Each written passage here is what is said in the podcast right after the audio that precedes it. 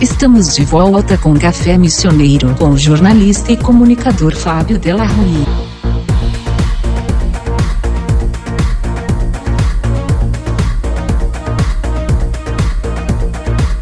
Café Missioneiro de hoje, mais uma vez, conversa com o professor Amilcar Guidolin. Eu quero começar de cara elogiando o Amilcar, que está virando digital influencer. Ele também fez um belíssimo comentário que eu acho que traduz em palavras o que muita gente pensa em relação à grenalização que existe em praticamente tudo que a gente faz. Ele não cita esse termo grenalização, mas ele dá razão aos medos legítimos das pessoas, o medo das pessoas perderem os seus empregos e o medo legítimo das pessoas em relação ao vírus. Boa tarde, Amilcar. Que bom ter pessoas lúcidas para que, através de seus escritos, iluminem os nossos dias. Boa tarde, Fábio. Boa tarde a todos os seus ouvintes. É um prazer estar falando contigo de novo. Cara, eu sempre especialmente agora nesses últimos dois meses e meio aí em que eu tenho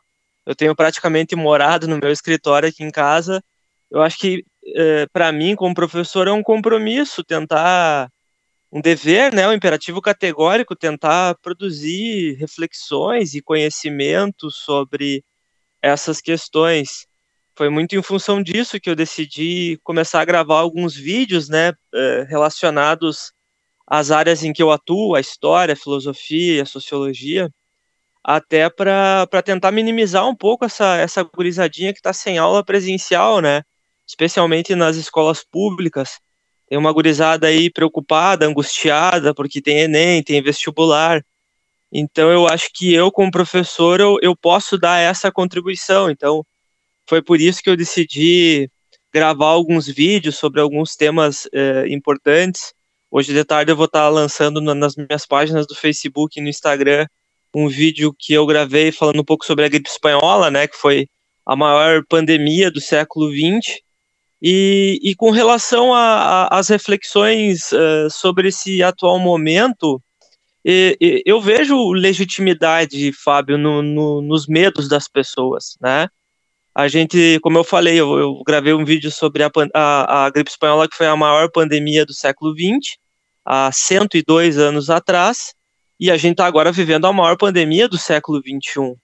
Então é, é natural que a sensação de angústia das pessoas, que a sensação de, de medo, que a sensação de apreensão venha à tona, né? E só que infelizmente a gente está vivendo numa época em que tudo é muito uh, como tu mesmo falou, grenalizado, né, cara? É como se as pessoas tivessem que sempre tomar uma posição é, ou 8 ou 80, certo ou errado, justo ou injusto. Às vezes me parece um maniqueísmo muito exagerado para certas coisas. Então é óbvio que as pessoas vão ter medo em relação à disseminação do vírus, elas têm medo em relação a isso afetar a sua saúde ou alguém uh, que ela ama. Uh, por outro lado, as pessoas também estão muito preocupadas com, com seus empregos, em manter seus estabelecimentos, em como vai ser a economia. Existe uma expectativa de que a economia brasileira tenha um déficit de 8% nesse ano. Então, isso é muito violento, né? E aí, como é que eu vou dizer para uma, uma mãe solteira, para um pai solteiro que sustenta sozinho uma casa com dois, três filhos, que, que esse medo dele em relação a, a, ao seu emprego e a questão econômica não é legítimo, sabe? Então, eu tenho me colocado, e, deixei, acho que isso bem claro no, no texto ali, do lado do bom senso, sabe? Acho que nesse momento o bom senso tem que prevalecer. Não adianta as pessoas quererem dizer, ah, mas os prefeitos estão errados. Ah, quem está errado é o governador do estado, sabe? A gente está vivendo uma época de, de exceção, é tudo muito difícil, né? O prefeito tem uh, razão em algumas alegações dele, o governador do estado também tem razão em outras alegações, entendeu? Então nós temos que uh, procurar um diálogo que possa encontrar um meio termo, uma saída para que essas angústias e esses medos sejam minimizados, né, Fábio? Tu cita no texto o tal do Floripa, né? Um tempo atrás, quando eu fiquei sabendo do apelido daquele lugar, para quem não sabe, né? A gente tem que até. Sim. Eu queria que tu explicasse um pouco mais o que, que é isso. E o que a gente sente mesmo é essa falta de fiscalização. Eu me preocupo desde março, Amilcar, antes dos problemas que ocorreram em igrejas, por exemplo, aqui em Santo Ângelo. Por que permanecer com esses cultos? Por que fazer reunião e se aglomerar no Floripa? Sim. Queria que tu falasse um pouco sobre isso. Como é que é essa história de Floripa, Amilcar Guidolin? Cara, eu, o Floripa, assim, pelo, pelo pouco conhecimento que eu tenho também, é, é, um, é um, um bairro novo, uma localização nova, né, que, que fica ali perto do SESI. E, e, inclusive tem dado muita dor de cabeça pro pessoal que está morando ali, né? Porque constantemente tem, até antes mesmo da, da pandemia, né, já haviam muitas aglomerações por lá, com som alto, com, com muita bebida, etc e tal. Algumas confusões acabaram já ocorrendo por lá, muitas reclamações das pessoas que, que estão morando lá e que querem ter eh, legitimamente o seu direito a sossego, né, cara? As pessoas trabalham a semana inteira e no final de semana elas querem ter um momento de relaxamento com as suas famílias e aí tem lá um carro com o porta-mala aberto, tocando uma música para o bairro inteiro ouvir. Então é, música ruim para o bairro inteiro ouvir. Geralmente música ruim, né? E então isso estava acontecendo desde antes da, da pandemia. E agora isso continua, né, cara? Final de semana a, a Brigada Militar atuou lá, a, multou vários indivíduos que estavam lá participando dessas aglomerações, e isso evidencia, Fábio, o quanto uh, um dos grandes problemas do Brasil hoje, não, não só do Brasil, talvez da humanidade como um todo, mas é que no Brasil os problemas eles sempre parece que ganham um, um volume maior, né? Que é a falta do bom senso e do individualismo. Bom, eu preciso ter bom senso que nesse momento em que as pessoas estão reivindicando o direito de pelo menos manter os seus estabelecimentos abertos, manter o comércio aberto, para manter empregos, para dar um gás na economia. Eu acho que eu, como cidadão, eu tenho que ter o mínimo de bom senso de procurar ficar na minha casa enquanto eu posso. Eventualmente, é óbvio que eu vou precisar ir ao mercado, vou precisar ir no comércio, mas eu acho que não é o momento de você se juntar num espaço, mesmo que seja ao ar livre, para reunir gente para beber e ouvir música num volume alto, incomodar outras pessoas que estão em volta, tu tem que respeitar. Porque quando, quando o comércio tiver que fechar, não são esses caras que vão perder o emprego. São outras pessoas que vão acabar perdendo seus empregos por causa desses indivíduos que ficam fazendo essas aglomerações, famílias que se sentem no direito de, nesse momento, estar tá fazendo churrasco para 10, 15 pessoas, quando a gente precisa conter a disseminação do vírus até para o comércio poder se manter aberto e as pessoas manterem seu emprego e seus estabelecimentos. Tu entende? Eu entendo que as pessoas também queiram ir na sua igreja, no seu culto, que a fé das pessoas é muito importante. Mas será que é esse, esse é o momento? Será que esse é o momento de encher uma igreja, mesmo que as pessoas estejam com máscara, mesmo que uh, tenham um certo distanciamento, Será que esse é o momento? Será que a gente não pode dar uma segurada de pelo menos um mês, de pelo menos, uh, sei lá, 15 dias, para tentar conter a disseminação do vírus, sabe? Então é, é o que eu coloquei no texto, Fábio. Uma questão de bom senso. O que, que é prioridade agora? A prioridade no momento é salvar vidas e manter empregos. Então, fora do horário de expediente, que as pessoas ou estão trabalhando ou precisam ir até o comércio comprar alguma coisa, todo mundo tem que estar tá na sua casa. E no sábado ou no domingo, não é dia de fazer churrasco tradicional como aqui no Rio Grande do Sul a gente faz em épocas normais. De reunir lá uh, uh, duas, três, quatro famílias para fazer um churrasco. Não é o momento. Logo isso vai passar e, as, e a gente vai poder, quem sabe, retomar um pouco dessa normalidade. Mas agora é hora de cada um poder fazer a sua parte até para o comércio se manter aberto. Agora não é o momento de ir para frente da catedral tomar mate, sabe? Então é nesse sentido que muitas vezes os prefeitos da região se sentem incomodados com relação às atitudes que o governo do estado está tomando, baseado nos dados que são informados ao Ministério da Saúde, uh, eles, os prefeitos também precisam, precisam ter noção, tá, peraí, será que eu botei um tapume em volta da praça para impedir que as pessoas que não têm bom senso não fiquem se reunindo lá? O que, que eu estou fazendo para ampliar a fiscalização, para responsabilizar estabelecimentos e pessoas que não estão res respeitando as regras. Eu tenho feito isso de maneira adequada até para o comércio da minha cidade se manter aberto? Então são essas reflexões que a gente precisa fazer para que isso possa passar rápido, porque senão, Fábio, a gente vai estar tá daqui a pouco em novembro discutindo sobre isso, em, em dezembro discutindo sobre isso, e se foi o ano.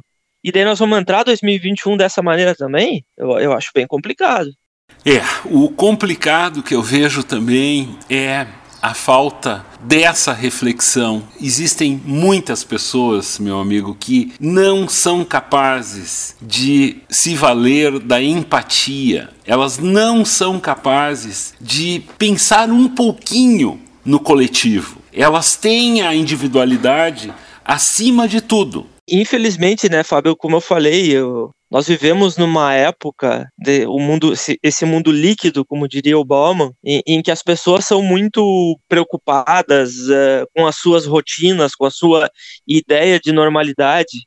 Esse negócio das grandes cidades aí de, de, desse pessoal ávido por ir para um shopping center, cara, isso aí é, é fruto dessa, dessa falta de, de empatia, de sensibilidade que tu tá falando e acima de tudo desse individualismo, né, Fábio? Mudando de assunto, pois ontem, hoje, na verdade, viu pela primeira vez o sol nascer quadrado. A Sara Fernanda Giromini, que não é Jeromel, né? Giromini não tem nada a ver com isso. Bom pro Jeromel. E, pois a Sara, essa, ela tem um pseudônimo da Sarah Winter, né, que é uma socialite, dá para se dizer, da década de 20, 30, e que apoiava o nazismo. Ela era membro da União Britânica de Fascistas, então inspirou uma boçal brasileira. O incrível é ver quem já lidou com a dona Sara, na verdade a jovem Sara, ela tem 27 anos, quem já lidou com ela com o que ela já andou fazendo para os outros, né? Sim. E agora então ela tá aí. Torna-se bem mais fácil, né? É só seguir o dinheiro, Amilcar.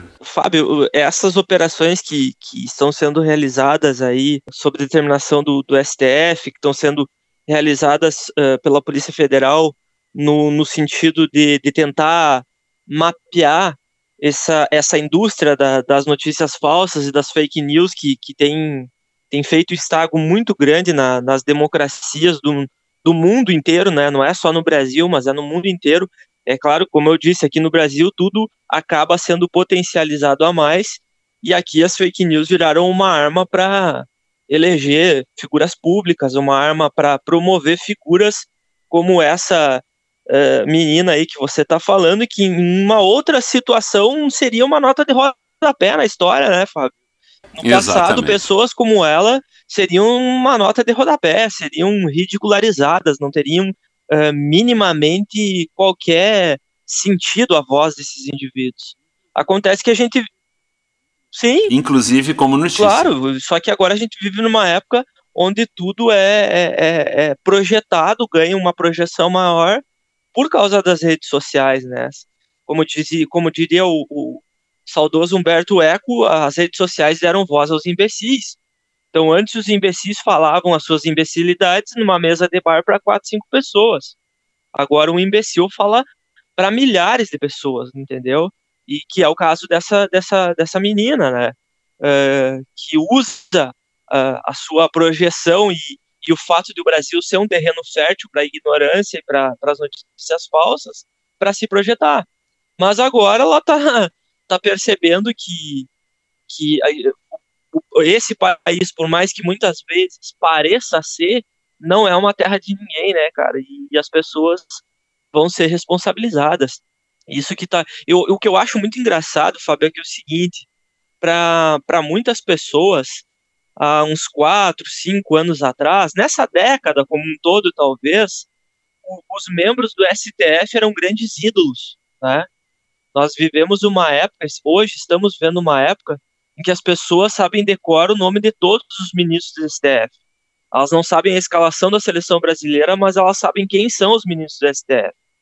Então, eu acho engraçado esse, essa, essa bipolaridade do brasileiro, de que até pouco tempo atrás o, os magistrados do STF eram heróis, poderiam salvar o Brasil. Eu lembro o Joaquim Barbosa era um herói nacional há pouco tempo atrás.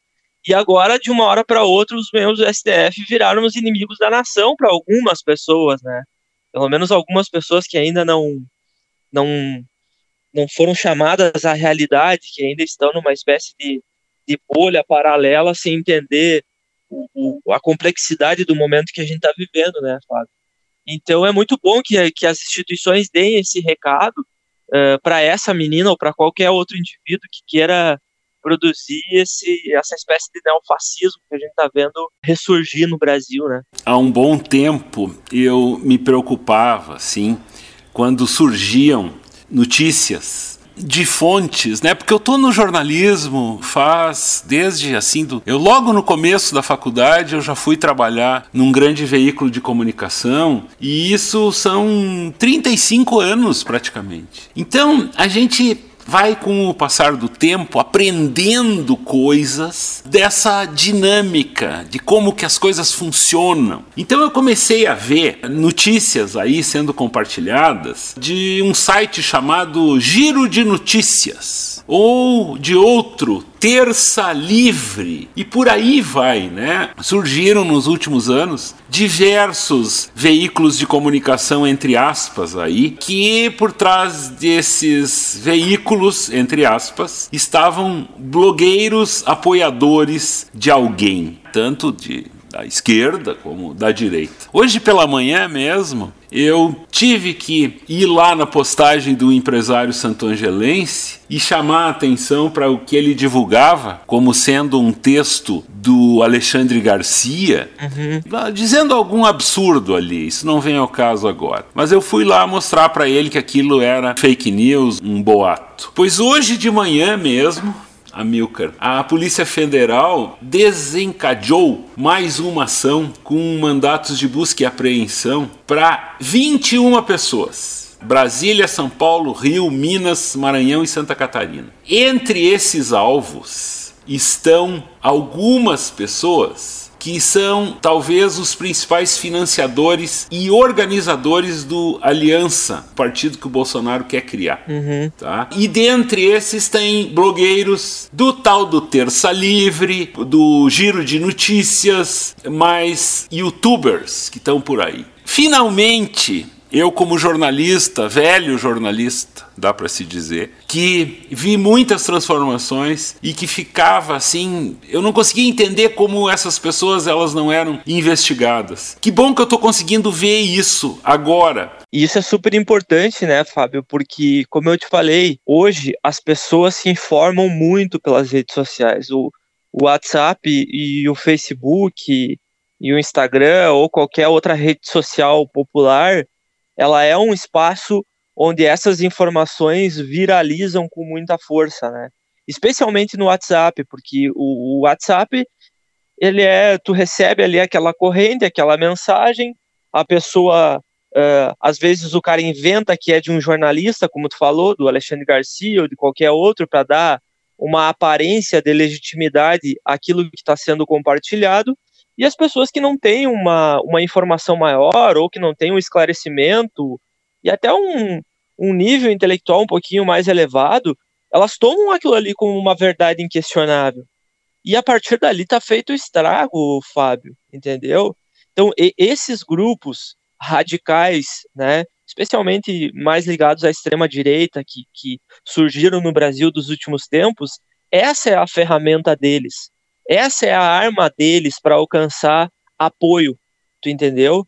Então é super importante que, que, que a justiça, o judiciário principalmente, ele tome atitude frente a isso, né? Porque as próprias instituições estão sendo questionadas hoje por causa desse tipo de informação, que não é informação, é desinformação. E olha só que, que, que loucura isso, Fábio, porque uh, historicamente sempre se discutiu, né, que, ah, que a TV é manipuladora, que a TV cria não sei o quê, o, os próprios jornalistas, né, no, no, decorrer da história, assim, mesmo antes das redes sociais, é, eu lembro, para mim essa é uma lembrança muito vívida, assim, da, da década de 90, do início dos anos 2000, é, de que as, a, as emissoras de televisão e os jornalistas manipulavam, controlavam, quando hoje, para te ter uma ideia, é, os, os melhores meios de comunicação para te se informar sobre a pandemia são as, as, as emissoras de televisão, né? E a Globo, mais, mais especificamente, né? Não são as redes sociais. Pelo contrário, as redes sociais hoje são um péssimo lugar para as pessoas se informarem. E, e, é, e é esse lugar, muitas vezes, que se pensava e se pensa é, um lugar inóspito, um lugar, uma terra sem lei, onde tudo pode ser feito, inclusive nos Estados Unidos. O seu Mark Zuckerberg tem sido cobrado, foi levado até o Congresso Nacional para prestar esclarecimentos em relação ao controle dos dados dos usuários e uma série de outras questões. O, Facebook, o WhatsApp, o Google, de maneira geral, eles são empresas que precisam também ser responsabilizadas sobre isso. Na medida em que existe um perfil falso ou na medida que existe um perfil uh, uh, verdadeiro disseminando notícia falsa, esse, esse perfil precisa ser enquadrado. Essa pessoa precisa ser enquadrado, inclusive respondendo civil ou criminalmente, tu entende? Então esse é o caminho para a gente uh, retomar a nossa, a nossa estabilidade ou legitimidade enquanto democracia. Porque enquanto essa indústria da desinformação enquanto essa indústria da, da manipulação, do controle da cabeça das pessoas, especialmente aquelas que não têm uma visão uh, mais questionadora e crítica de mundo, né? Enquanto isso continuar acontecendo, os danos para o Brasil, e não são só danos políticos, Fábio, são danos econômicos, são danos culturais, são danos sociais, são danos em várias áreas da sociedade que nós vamos levar décadas para recuperar, entendeu? Então é super importante que as pessoas apoiem nesse momento ações que visem uh, de desorganizar essas quadrilhas que trabalham em cima dessa indústria de fake news e desinformação. Por fim, eu quero. Eu fiquei ontem uh, muito contente com a repercussão que teve a entrevista que eu fiz com o Adão Itusgarray, que é hoje né, um dos grandes cartunistas brasileiros aí. E eu tive por um bom tempo, Amilcar, lá em Porto Alegre. A gente se divertia junto, assim, né? De, de, a gente estudou na mesma faculdade, enfim, tinha um vínculo. O Adão não é dos que estão com a cruz na na testa, mas o governo Bolsonaro está querendo censurar os chargistas, meu amigo. Sim. O Aroeira fez uma charge como o nosso presidente pichando um símbolo da saúde e transformando isso numa suástica. Isso está dando um rebuliço. Paralelamente a isso, a RBS está sendo alvo de censura prévia numa reportagem. O Adão, no nosso bate-papo, disse que ele achava muito demodé ter que fazer charge política, com conteúdos políticos, né? Ele sempre gostou de um humor mais escrachado, outro papo, assim. Sim. E ele agora está fazendo charge política e tal. E ele disse que o Brasil virou um país demodé, é um termo que ele usou. Tu, no teu comentário, Amilcar, tu também usou um termo que é um termo assim, bem anos 80. Nós vivemos em um país de gente nonsense. Sim. E daí, imediatamente ao ler Demodé e Nonsense, eu caí no começo dos anos 80 porque era o que a gente reclamava. A gente reclamava disso, a gente estava preocupado, a gente queria diretas já e tal. Eu vou te fazer a mesma pergunta que eu fiz pro Adão. Tu acha mesmo que essa geração tem que viver tudo isso que os outros já viveram há pouco tempo atrás, pelo menos sobre a minha métrica? Eu vou te dar uma resposta assim bem ao meu estilo historiador, Fábio, que é o que eu, que eu sou. Cara, o, o Brasil é um país e, e tem uma população, uma sociedade que insiste em não se acertar com o seu passado, sabe? A gente vive numa, num, num país, numa sociedade que, que sempre vive no presente e projetando uma, uma imagem de futuro. Historicamente, o Brasil é o país do futuro, né, Fábio? O Brasil nunca conseguiu ser o país do presente. Ele está sempre nessa, nessa onda de, de tempos em tempos ser visto como, ser, como o país do futuro. Isso aconteceu na época do, do Getúlio, aconteceu na, na, época do JK, uh, eh, aconteceu na própria ditadura militar, aconteceu mais recentemente no, depois da redemocratização, é, a gente está percebendo que enquanto a gente não se acertar melhor com o nosso passado e, e, e, entender melhor os reflexos dele sobre a nossa constituição enquanto sociedade, a gente vai continuar errando, sabe? A gente vai ter que, que viver momentos como esse em que a gente se depara lá com discussões da década de 80, como tu colocou, em relação à, censura, em, em relação à, à manipulação da informação, e é uma série de questões, né? É, essa censura que tu tá colocando aí, que os cartunistas e, e chargistas estão uh, vindo a sofrer, o Enfio sofreu, o Ziraldo sofreu, né? O, o Laerte sofreu, e vários outros sofreram no passado, entendeu? E estão vindo a sofrer agora de novo, porque o Brasil não produziu memória histórica nós não produzimos memória histórica sobre a escravidão. E é por isso que um menininho de cinco anos cai de cima de um prédio uh, deixado sozinho pela patroa da mãe. É por isso que um moleque de 14 anos é morto com um tiro de fuzil dentro da sua própria casa. É por isso que nos Estados Unidos um homem negro foi morto covardemente, asfixiado por um policial. Não há memória histórica sobre escravidão, e no caso do Brasil, não há memória histórica em relação à ditadura militar. A Eliane Brum escreveu um texto fantástico: o Brasil sofre do fetiche da farda. O Brasil acha, a sociedade brasileira acha que, que os militares eles têm a solução para tudo. Eles não tiveram desde a proclamação da República. Os militares proclamaram a República em 1889. Os militares eh, já foram presidentes desse país em diversas ocasiões.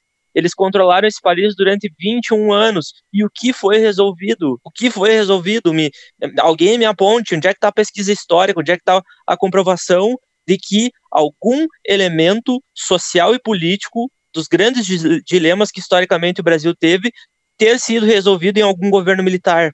Então, cara, é, é, é, complicado, sabe? Eu, como historiador, eu, eu, vejo que eu tenho um compromisso, e é por isso que eu estou gravando esses vídeos, é por isso que eu produzo os meus textos, porque eu acho que eu tenho um dever, um imperativo categórico, eu não sou o dono da verdade, eu posso ser questionado, mas eu, eu garanto que sim, eu, eu, estudo bastante para dizer o que eu digo, entendeu? E eu acho que eu preciso. Nós precisamos, Fábio, eu acho que esse é um ponto importante, sabe? Esses esses, essas pessoas, como essa Sarah Winter, elas ocuparam um espaço em que muita gente boa deixou uh, esses caras ocupar, sabe? E eu acho que agora a gente tem que retomar esses espaços usando um discurso mais inclusivo, usando um discurso mais empático, uh, chamando o, o povo brasileiro à realidade, entendeu? Então esses espaços precisam ser ocupados e eu como historiador faço isso para que a gente possa produzir, produzir memória histórica e não repetir erros do passado, né? Amilcar Guidolin, participando aqui do Café Missioneiro. Quem quiser debater essa questão, o Amilcar está nas redes sociais, como ele mesmo disse, ele está aberto ao diálogo, a, ao debate, mas ao debate com respeito, com argumentação, com asserção e razão, não apenas frases soltas, monossilábicas, guspes nada democráticos. Obrigado, Amilcar. Fábio, eu que agradeço. Um abraço para ti e um abraço para todos os teus ouvintes e valeu.